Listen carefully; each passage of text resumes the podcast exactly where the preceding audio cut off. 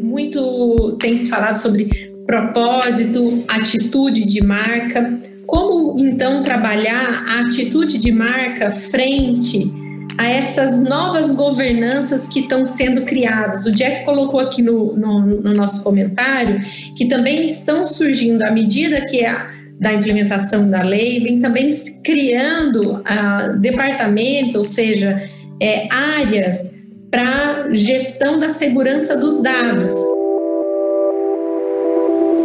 Você está no podcast Dux Coworkers, a voz da inteligência coletiva em busca de soluções inovadoras. Por que, que é design sprint? Por que, que é data privacy sprint? Então a gente quis criar para esse para essa dinâmica de encontro algo que já fosse pensado numa dinâmica de projeto. Eu quero sair daqui com uma esteira de projeto, de prioridades. Então, a gente vai, à medida que a nossa conversa vai crescendo, nós vamos criar também um mural de informações, estabelecendo uma ótica de, de prioridades é, à medida que os temas vão chegando para nós. Em vigor desde setembro de 2020, a Lei Geral de Proteção de Dados Pessoais protege a privacidade das pessoas, garantindo sua propriedade sobre os dados, os seus dados. Tudo bem, eu resumi bastante a LGPD, mas o importante aqui é perceber que o uso desses dados pelas empresas não está proibido. Elas só devem seguir uma ordem legal, moral, ética e das boas práticas que deve existir em qualquer relação comercial ou pessoal. Assim, a confiança, a responsabilidade e o ponto de vista do usuário são estrategicamente fundamentais para qualquer plano de negócio. Esse é mais um encontro Data Privacy Sprint. Essa ideia, né, que é uma iniciativa da Dux Coworkers, veio frente à questão da LGPD dentro da nossa própria operação de consultoria, pesquisa e design de produto, em relação a, aos impactos que poderiam gerar no nosso trabalho. Nós convidamos aí profissionais externos à nossa rede para colaborarem com todo o seu know-how, com toda a sua experiência, ah, de maneira pública e aberta, porque assim como, como nós temos as nossas questões, é, vocês que estão aqui com a gente hoje também provavelmente vão ter questões, dúvidas, né, enfim, similares ao que a gente vai propor aqui como conversa. O tema Data Privacy Sprint é porque, para nós, dentro da nossa essência de trabalho, existe uma relação muito aberta em relação à dinâmica de se gerir projetos, considerando aí as multidisciplinaridades.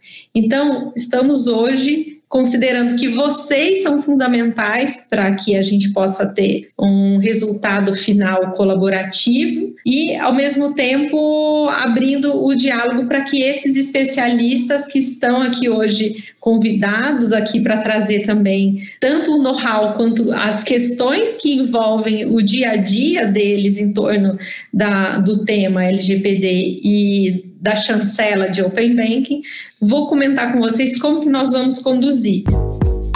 O episódio Data Privacy Sprint Módulo 2 foi dividido em três partes que trazem todo o evento que aconteceu no Nova Bra, em São Paulo. Aliás, ele tem esse módulo 2 no nome porque o 1 já foi realizado no começo de 2020, antes de estarmos vivendo uma pandemia mundial. Se você quiser saber como foi este módulo, o primeiro do Data Privacy Sprint, o episódio Método Dux Coworkers conta tudo sobre o evento. A partir de agora, nossos especialistas tratam dos impactos nas pequenas empresas, do empoderamento do usuário, do score financeiro, dos cuidados para evitar ameaças internas, da responsabilidade e hipóteses de isenção de culpa, além de um apanhado geral de tudo o que foi tratado no Data Privacy Sprint Módulo 2. Aproveite!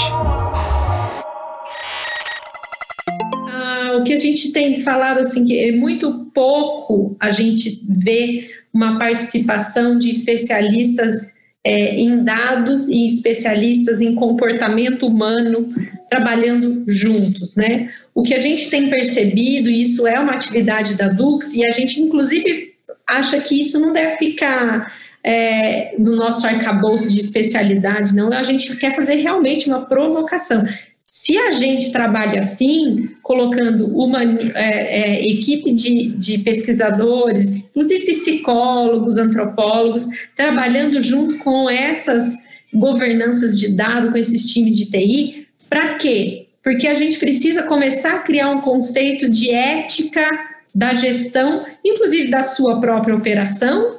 Como eu vou criar essa ética dentro de uma governança minha ali, porque o conceito de ética parte do, do princípio desse coletivo que está mais é, no dia a dia do projeto, em busca dessa afinidade do que está de fora, né? do que, que é ético para o outro. Né? Como o usuário entende essa relação da ética dentro dos ativos de experiência, de comunicação, né? Porque a, a, interpretação da ética não é assim um texto, um manifesto, a minha marca, tudo que eu proponho de valor. Isso eu acho que é fundamental. E aí, mas o que, que as pessoas entendem? É o uso. Não é só a marca, não basta criar uma campanha falando da coisa dos dados e da, da, visão do usuário, vamos construir junto, vamos fazer junto, lado a lado, qualquer coisa, se a gente não tem uma relação administrativa pautada dentro dessa, dessa esfera.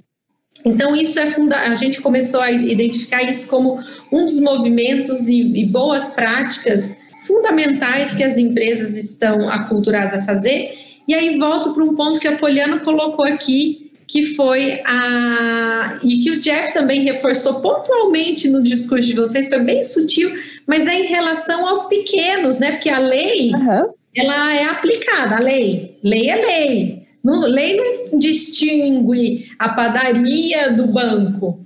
Mas a padaria está vivendo o contexto da, do Open Banking, porque provavelmente ela vai usar uma API para fazer um fluxo de caixa melhor, ou o seu e-commerce ali pode estar dentro de um, enfim, pode haver uma conexão em que não, na, na, esses, esses empreendedores, inclusive os próprios empreendedores, né? A gente está falando de um déficit informacional e conceitual sobre ética e privacidade que a nossa sociedade vive, mas os empreendedores fazem parte dessa sociedade e tem uma relação de uma camada.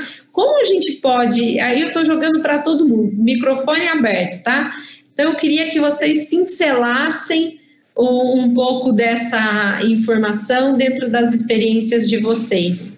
Quando a gente está vendo essa empresa grande, né? A hora que a gente está ali na, no lado chato dessa história, né? No lado auditoria dessa história, do realmente verificando, trazendo à tona o que está lá dentro, por mais que você fale assim, olha, não, eu preciso entender isso, eu preciso entender o que é empresa não se sente confortável do que ela tem dentro de casa, pensa assim, é, pensa que no, no front ela fez uma campanha linda, maravilhosa. Só que no back-end dela, ela não sabe. Hum, o arquivo foi, voou para todos os lugares e ninguém tem noção onde é que está. Né? Então, tem esse lado.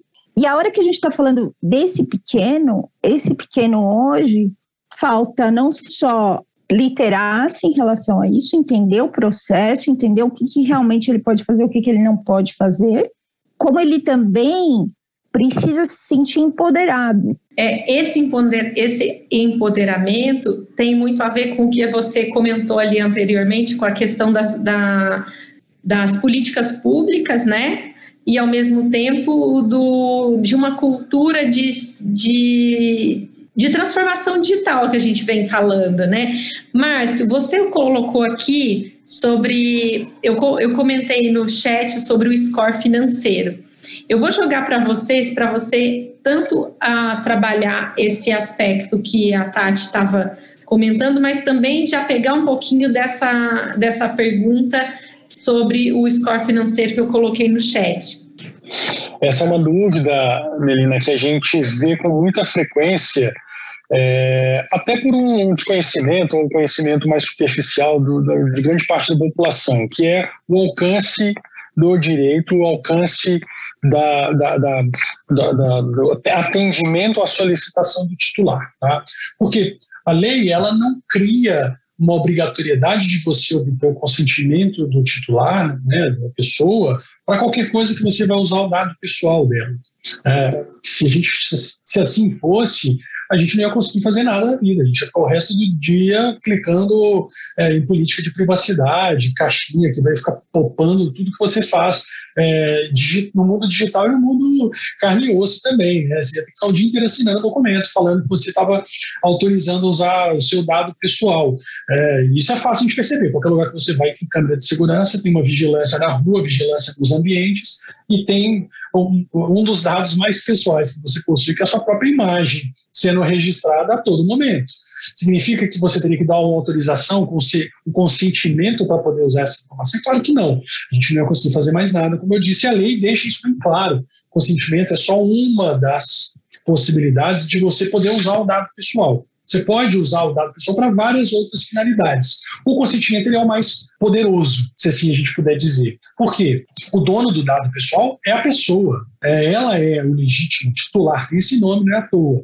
O, a empresa que armazena o dado pessoal, que transaciona com o dado pessoal, que transfere, que compartilha, na verdade ela está fazendo um uso, ela não é a dona daquele dado pessoal. A base de dados o dado, a informação como um todo, ela tem muito valor, mas individualmente cada um desses pontos que compõem uma base de dados, é, é, a titularidade é de cada uma dessas pessoas. A gente tem que separar muito bem esse conceito, porque é, no caso do Open Banking, por exemplo, a legislação ela inverteu. A gente tinha uma lei é, desculpa, financeiro, né?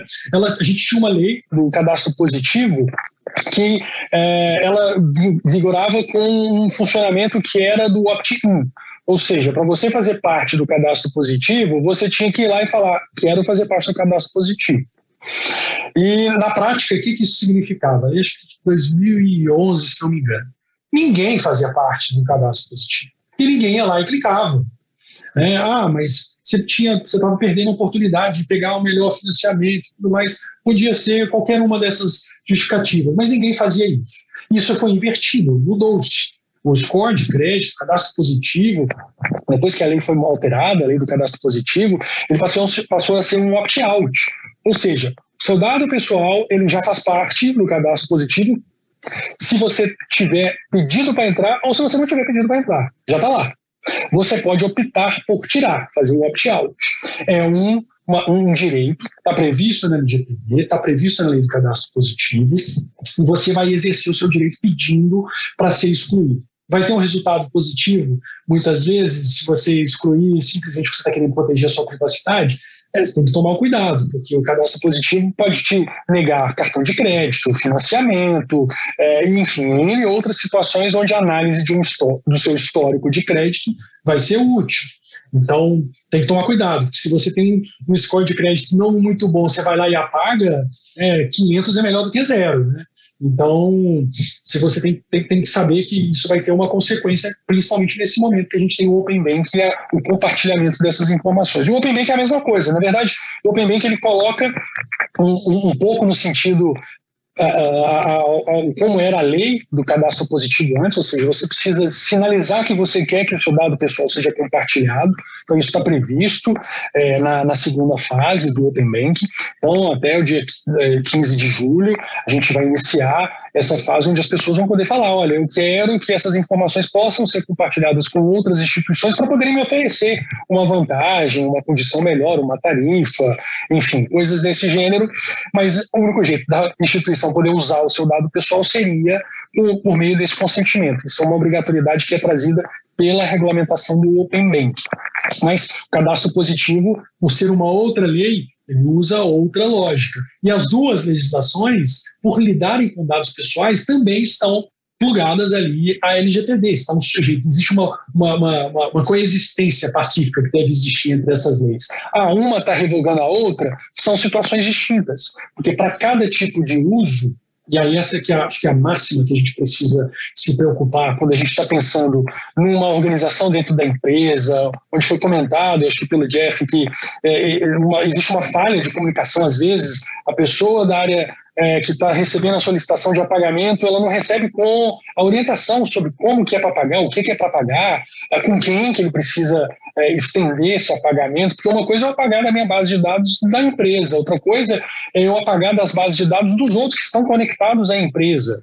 Se você for seguir a risca o que a LGPD determina, onde o titular deu consentimento, autorizou o uso do dado pessoal, ele pode revogar, ele pode voltar atrás. E revogar significa ter que apagar tudo que está com você e que está com outros, que porventura tenham tido acesso por conta do seu pedido original. Mas não significa que, se a pessoa pediu para apagar um dado pessoal, você vai ter que apagar irrestritamente porque existe uma série de situações que você vai precisar continuar tendo dado pessoal para poder operar, a segurança pública, a própria oferta e segurança do crédito, a preservação de provas, como que eu vou provar que um cliente meu pediu para eu apagar um dado pessoal dele se eu não registrar um pedido de apagamento dele? Você sabe como é que é, a, complexidade disso ela envolve uma análise próxima jurídica, uma análise próxima de tecnologia. Esse, inclusive, o meu papel como advogado de direito digital, trabalhando com isso aí já quase duas décadas, é justamente fazendo essa tradução para as áreas que muitas vezes não se bicam, nem se conversam e ficam cada vez mais isoladas na operação. E esse é um desafio. É a gente conseguir colocar é, essa tradução para que um receba orientações precisas, detalhadas, na língua que ele consiga entender, sendo que na maioria das vezes dentro da empresa as áreas não se conversam nem querem se conversar. E muitas vezes acabam colocando todo mundo na mesma mesa para discutir, né, formando ali um comitê de privacidade para discutir um assunto que você tem é, conhecimentos absolutamente distintos e que dificulta muito, né? Eu acho que o, o, o Jeff tem aí até um, um ponto que seria legal de comentar, né, Jeff? O que esses comitês têm feito é definir um, checklist. Eu acho que a, a gente estava até podendo trazer ah, de forma prática como, como tem sido feito. Realmente, essa, essa, esses comitês são importantes porque, como você estava falando, Márcio, junta todo mundo e aí, e aí começa a, a fazer análise. Então, vê os riscos, acho que aí o papel né, realmente da, da, equipe jurídica. Então, por exemplo, profissionais como você, que conhece esses detalhes e também como é que vai fazer essa interpretação da lei? Porque isso é uma coisa também, um desafio, né, que agora, como uma coisa nova, aonde a gente vai chegar? Então, esse checklist para saber, olha, por exemplo, você está muito bem, nós compartilhamos os dados a, a, a, com tais, tais, tais empresas, ou recebemos os dados de tais, tais empresas. Então, como a gente vai lidar com isso? Como é que vai ser feita a documentação? É, como cliente, eu já notei que ela, além de pedir o consentimento para mim, ela também alertava que ela ia compartilhar aquela informação com parceiros, porque na operação ela precisava fazer isso. Tudo bem, eu sei que meu, agora, pelo menos as pessoas estão se dando conta que meu dado está lá. E aí, quem, esse comitê tem que analisar, poxa, legal, e o meu parceiro lá apagou, eu preciso fazer também uma inspeção no meu parceiro, porque, como você estava explicando muito bem, Márcio, e as pessoas que estão nos assistindo têm que ter em conta que se o meu parceiro falhar, a responsabilidade é minha, porque o cliente é meu. Então, de novo, como a Tati estava falando, a questão, poxa, eu vou apagar esse dado, ou tal e tal informação eu não vou, é, eu vou deixar, então, numa, num, talvez no banco de dados separado, todas as empresas que têm, pelo menos assim, acho que já passaram da fase, já do nível de 100 funcionários para cima, já tem uma área de segurança de dados, já tem um profissional, no mínimo um profissional, uma área, que cuida justamente do seguinte, quem vai ter acesso ao quê, quando, né, e como a gente vai fazer a gestão dessa informação. Né? Então, vai cuidar do ponto de vista de tecnologia. Então, poxa, como eu vou evitar que um hacker possa invadir meus serviços? Como vai ser feita né, o monitoramento dos meus sistemas, até do ponto de vista também do usuário interno. Poxa, é, eu, eu, falo que uma situação, rapidinho, eu sei que nosso tempo está aqui esgotando, mas eu colocar uma situação prática aqui para quem está nos assistindo entender é, como coisas bobas podem interferir em 2010, a gente viveu uma situação, por exemplo, no mercado de cartão de crédito, é, já existia já uma, é, já existia uma, uma governança muito rígida sobre os dados do cartão. Então, aí as empresas, quando você aceitar, né, poderia aceitar é, processar o, os dados de cartão, fazer uma cobrança, faziam-se uma, uma auditoria. E aí chegou uma empresa aonde os, o pessoal no telemarketing eles ouviam, né? Pediam para o cliente, ah, me dá o número do seu cartão. E aí o pessoal, tinha vezes o pessoal, é, o auditor uma vez passando e pegou, é, o pessoal está anotando no papel, porque, sei lá, travou o sistema, alguma coisa do tipo. Então, logicamente, essa empresa foi, é, foi barrada. Né? Mas para você ver que, às vezes, uma, uma situação que aparentemente é simples, às vezes um funcionário seu vai, vai cometer algum erro, que você pode ser penalizado. É importante você verificar dentro de casa, porque acho que a maioria das ameaças que a gente tem tanto para a parte de LGPD quanto para vazamento de dados, né, a ameaça está mais dentro do que fora. Isso mesmo, Jeff. A Poliana colocou, a gente está caminhando para o nosso final. Quantos e quantos temas a gente poderia abrir aqui? A Poliana colocou aqui uma coisa importantíssima que é a, a gestão solidária, né?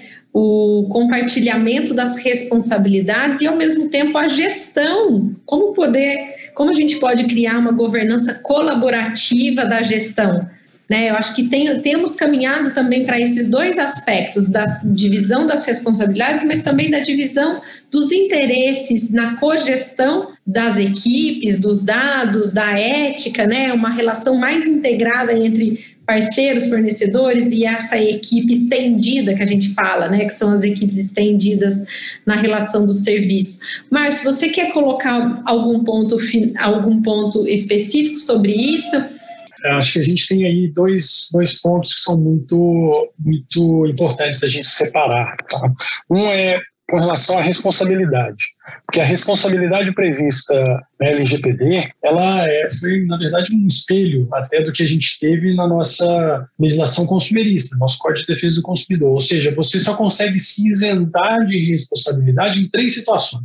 E dessas três situações, somente uma delas a empresa tem o controle. Porque as três situações são culpa exclusiva do titular, ou seja, o uso indevido do dado pessoal, o vazamento, né, o compartilhamento, foi por conta do próprio titular. Foi ele que foi lá e mandou para a pessoa. Foi ele que foi lá e, e compartilhou, é, colocou isso na rede, espalhou para todo mundo. Culpa exclusiva dele, não tem como ele botar isso na, na conta de uma empresa, sendo que veio dele, né, esse tipo de exposição. O segundo é você comprovar que não veio de você aquele uso indevido. Ou seja, você tem que, como eles chamam no direito, né, que provar que não houve um nexo causal entre a sua ação, o que aconteceu dentro da sua casa, ou com qualquer um que se relacione ali com, contigo, não teve nada a ver com aquilo que violou a privacidade. Então, isso é muito comum, por exemplo, a gente vê hoje em dia os incidentes que a gente vê de vazamento de dados pessoais. Ontem mesmo, foi divulgado um grande aí do, do Facebook, que na verdade não é um vazamento recente, né? um vazamento que está sendo atribuído de 2019, mas que existe uma técnica chamada scrape, né? Você vai raspar, vai catar aquilo ali de outros vazamentos, de outros vazamentos e às vezes você faz umas compilações, você puxa aquelas informações do passado e lança de novo, né? Faz uma, uma reciclagem do vazamento. Então é você provar que aquele incidente não veio de você. Olha, esse incidente, esse dado pessoal que está colocando aqui que, que veio de mim, na verdade não veio de mim, veio de um outro fornecedor que não tem relacionamento comigo. É, ele está até na minha base. Esse titular ele também pode estar na minha base. Mas como a gente tem dados de titulares espalhados por milhares de empresas, é, você precisa provar que não veio de você. Olha a dificuldade de prova negativa né, no direito. Como você prova que você não foi o responsável por algo? E aí é o único jeito de você isentar de responsabilidade é você provar que você seguiu tudo que a lei exige. E aí não é estou mais ou menos em conformidade, não é sigo melhor do que o mercado, sigo as práticas do meu segmento. Não. Você cumpre, arrisca tudo que a lei exige. E muitas vezes a lei ela tem parâmetros de exigência muito genéricos, que o próprio regulador ainda não definiu. Né? Vai ser alvo de uma regulamentação específica, da NPD principalmente, em especial. Então, a gente, é, é, a única forma de a gente se isentar de responsabilidade é a gente provar que a gente seguiu tudo que a lei exige.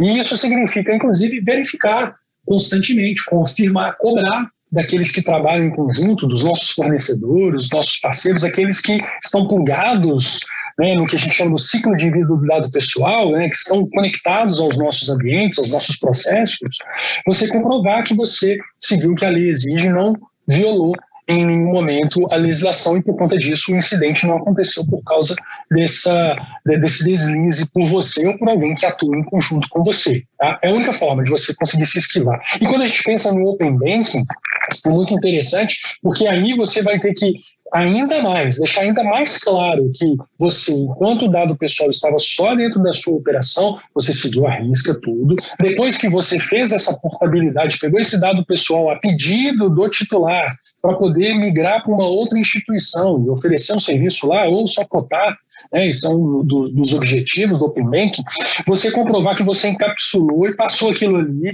do jeito que foi pedido, que não houve qualquer tipo de exposição nesse processo, que não houve qualquer tipo de uso indevido depois que você passou. Porque se a outra instituição vazar, é, se for por culpa dela, você não vai ter uma relação direta, porque foi a pedido do titular. Mas você vai ter que conseguir comprovar que aquele vazamento não veio de você, veio da outra instituição. Então, como que você faz isso? Como você prova que não veio de você? Você tem que demonstrar tudo que você faz e eu acho que é o maior desafio da legislação. Não é impedir que aconteça o incidente, não é impedir que haja um, haja um vazamento. O vazamento vai acontecer, gente. É ilusão achar que não vai acontecer. Uso indevido vai acontecer, é ilusão achar que não vai ter. Tudo que acontece com dado pessoal, como um dado, né, segurança da informação existe para isso.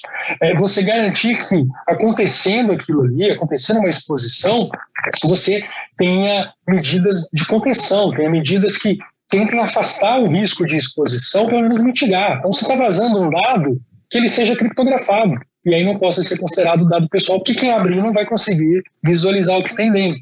E mesmo assim, se acontecer de vazar um dado pessoal, o que, que você vai fazer na medida que é, tomou conhecimento do vazamento, tomou conhecimento do incidente, porque o que a lei exige não é só não acontecer, ela sabe que vai acontecer, sabe que já está acontecendo, mas precisa demonstrar o que, que você vai fazer para conter, para poder mitigar, ou às vezes, sempre possível, afastar aquele risco. Então, é você ter planos de resposta a incidente, planos de continuidade de negócio, a, a, todo o processo de comunicação ao titular, comunicação à autoridade, a, o, o, próprio manuseio, domínio de tudo que está sendo feito com os dados pessoais dentro da sua operação, porque é muito fácil falar que a minha base de dados aqui, o meu servidor está criptografado, mas o dado pessoal não é usado só dentro do seu servidor, ele é extraído por uma área de RH para poder fazer um, um onboard de um novo colaborador, ele é extraído para o marketing para poder mandar uma mala direta, ele é extraído pelo jurídico para poder usar numa defesa no processo.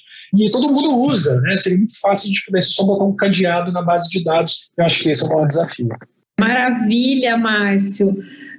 Ah, para entrar em contato com esse time de trabalho, pode entrar em contato com adultos. A gente está ah, com uma recorrência de, de de conversas né, estruturadas dentro das nossas operações, para que a gente possa atender vocês, seja no sentido da lei, aí com a colaboração do Márcio, seja no sentido das boas práticas de tecnologia, com a colaboração do Jeff e também com essa conexão que o Jeff representa também para a rede de desenvolvedores que trabalham dentro dessas óticas de, de criptografia e, e etc ah, com a, a, a, Tati, que já é de, da nossa operação mesmo, que a gente trabalha dentro da prática de pesquisa, de ciência de dados e de governança.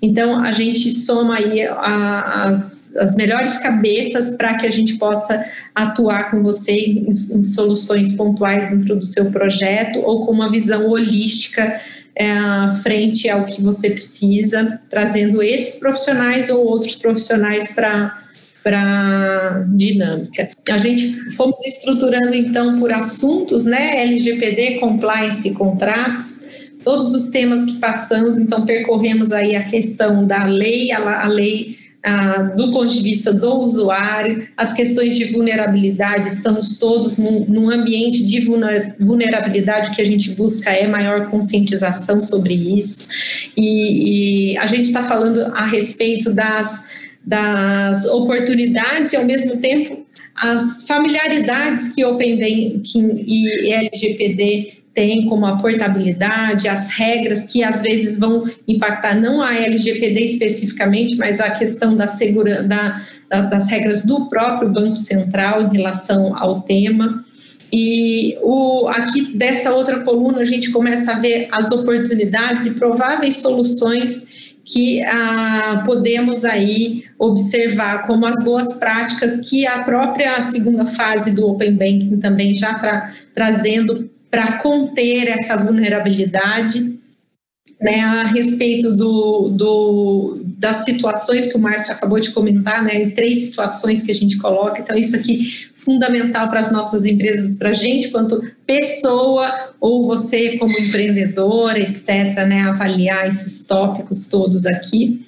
Comentamos a respeito da, da visão do marketing do usuário, da, da interação, que muitas vezes a gente tem uma atitude de não pensar, usar uma biblioteca, um framework já comoditizado e, e perde aí o, o ganho de design de experiência que a gente pode trazer tanto para Open Banking quanto para as questões da, das políticas e da transparência de informação, porque a gente está numa camada de aculturar, as pessoas não sabem sinalizar o que elas querem. Então, elas não sabem, inclusive, dimensionar o impacto da decisão delas. Então, como a gente criar isso dentro de uma camada de interação, resposta, feedback, para que as pessoas falem, ah, eu pedi para apagar meu dado, tudo bem, apaguei, e aí, o que, que isso vai acontecer com você? O usuário não sabe, você apagou, e depois, né, todos aqueles impactos que a gente colocou aqui nessa outra coluna a respeito dessa relação da tecnologia e da governança precisa caminhar junto. Então, falamos a respeito dessa de empresas que têm criado aí uma governança específica para isso, unindo não só tecnologia, mas a visão humanizada dessa relação de, de contexto dos dados e tra trazendo inclusive o mediador aí, que é um especialista em lei, para poder interpretar o, a, as decisões dessa equipe técnica que está no projeto, né? E a gente está falando sobre a, a as boas práticas né, que o próprio Open Banking já absorveu da, da arquitetura, né, que isso já estava já estava previsto né, o uso de APIs, etc., era muito comum em outras áreas de, de atuação e que ele também incorporou isso para a jornada. Então, os desenvolvedores estão felizes aí com, com o ganho que eles têm em relação a poder aplicar isso, então bacana trazer esse ponto de vista, Jeff. E, e, e em relação à prática das conversas públicas e desses checklists né, de atividade de inspeção, né, que ficou aqui como outro ponto e como uma oportunidade, finalizando aí a nossa, o nosso encontro de hoje. Esperamos aí continuar colaborando com vocês. Obrigada, Inova Bra, pela transmissão, pela equipe toda aí do Bradesco e do Inova Bra pelo suporte. Agradecemos e esperamos aí a dividir com vocês é, os próximos passos, né? Porque a gente está ainda muito recente, como o Márcio colocou, né? Tudo muito recente. Então, que a gente possa fazer mais encontros públicos e mais participativos, tá? Aí deixando esse diálogo contínuo. Da nossa parte, a gente está aqui para trazer ferramenta e boas práticas para essa abertura de diálogo com o Data Privacy Sprint.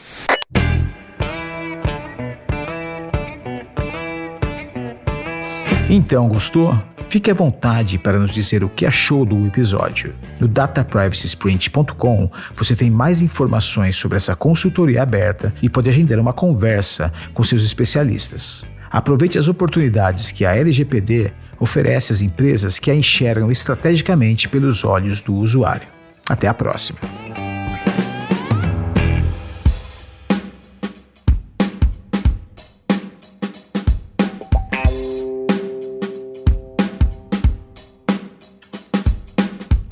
Esse episódio foi produzido por Dux Coworkers com a participação dos especialistas Márcio Chaves, Poliana Alves, Tatiana Tosi, Jeff Prats e Melina Alves.